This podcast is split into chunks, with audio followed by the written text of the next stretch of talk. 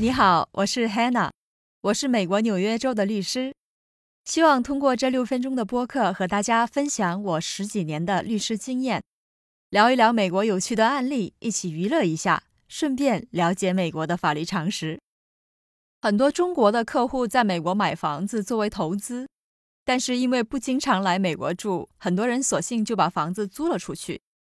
但美国的法律对房东的要求跟国内有很多不一样的地方。今天我们就聊一下中国投资人在美国出租房子的时候常犯的三大误区。如果你是租客，不是房东，也欢迎你收听，因为房东的义务就是租客的权利嘛。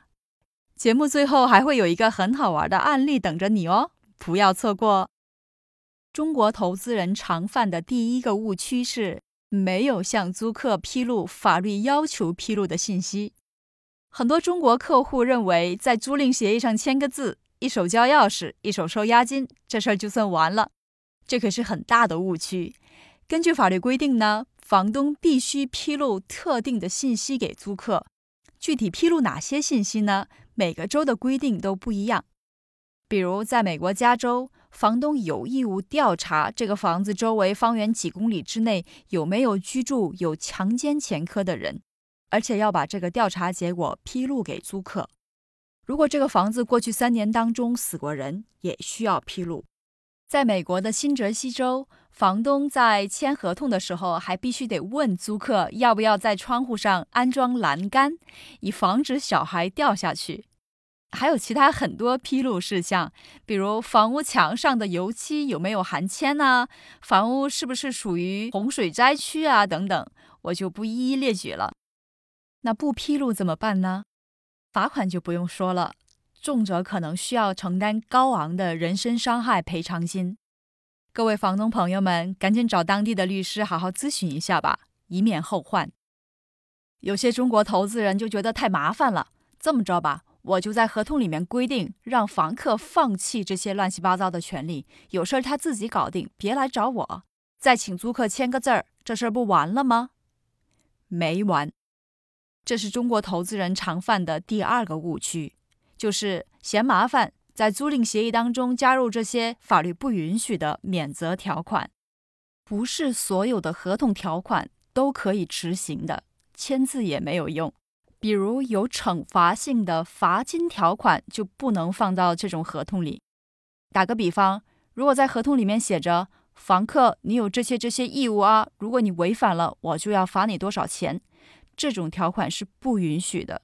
如果不按时交房租，可以要求支付滞纳金，但这些金额呢也不能太高，要不然有可能会被法院认为是有惩罚性的。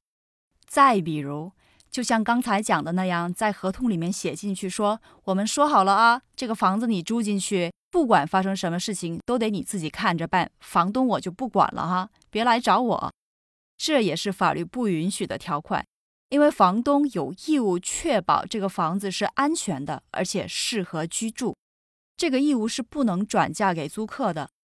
这也是中国投资人在美国出租房子的时候常犯的第三个误区，就是不清楚到底房东要做到什么样的程度才算是保障了房屋的安全性和适合居住性。关于这部分内容呢，有一个今年三月份刚判下来的很好玩的案例。今年年初，纽约的一名房东发现自己出租的房子需要马上进行维修，纽约建设部门呢也批准了房东的维修申请，但是还没有开始维修呢，疫情就爆发了，整个纽约州下了居家令，鼓励大家待在家里，而且人跟人之间必须保持安全距离，这事儿就难办了。如果不马上维修吧，这个房子住着不安全；但是要开始维修吧。这么多人进进出出的，里面的房客不就没有办法在家隔离了？万一染上病毒怎么办？纽约州的法院对这个案子下达的判决，我个人觉得非常值得参考。这个判决里面说，这个房子要维修，而且要马上维修，但维修期间呢，租客不能住在房子里，房东要负责帮租客另找暂时居住的地方，而且这段期间租客还不需要交房租。这还没完呢，法官还说了，所有费用都得由房东来负担。维修费就不用多说了，房东还得支付帮租客找的这个临时居住的地方的租金，而且还要承担租客来回搬家的搬家费用。在美国，房东要做到这份上，要对租客做到这么体贴，挣点租金真是不容易呀。下周我们聊一下很多美国华人非常关心的领域，就是针对亚洲人的种族歧视性犯罪 （hate crime）。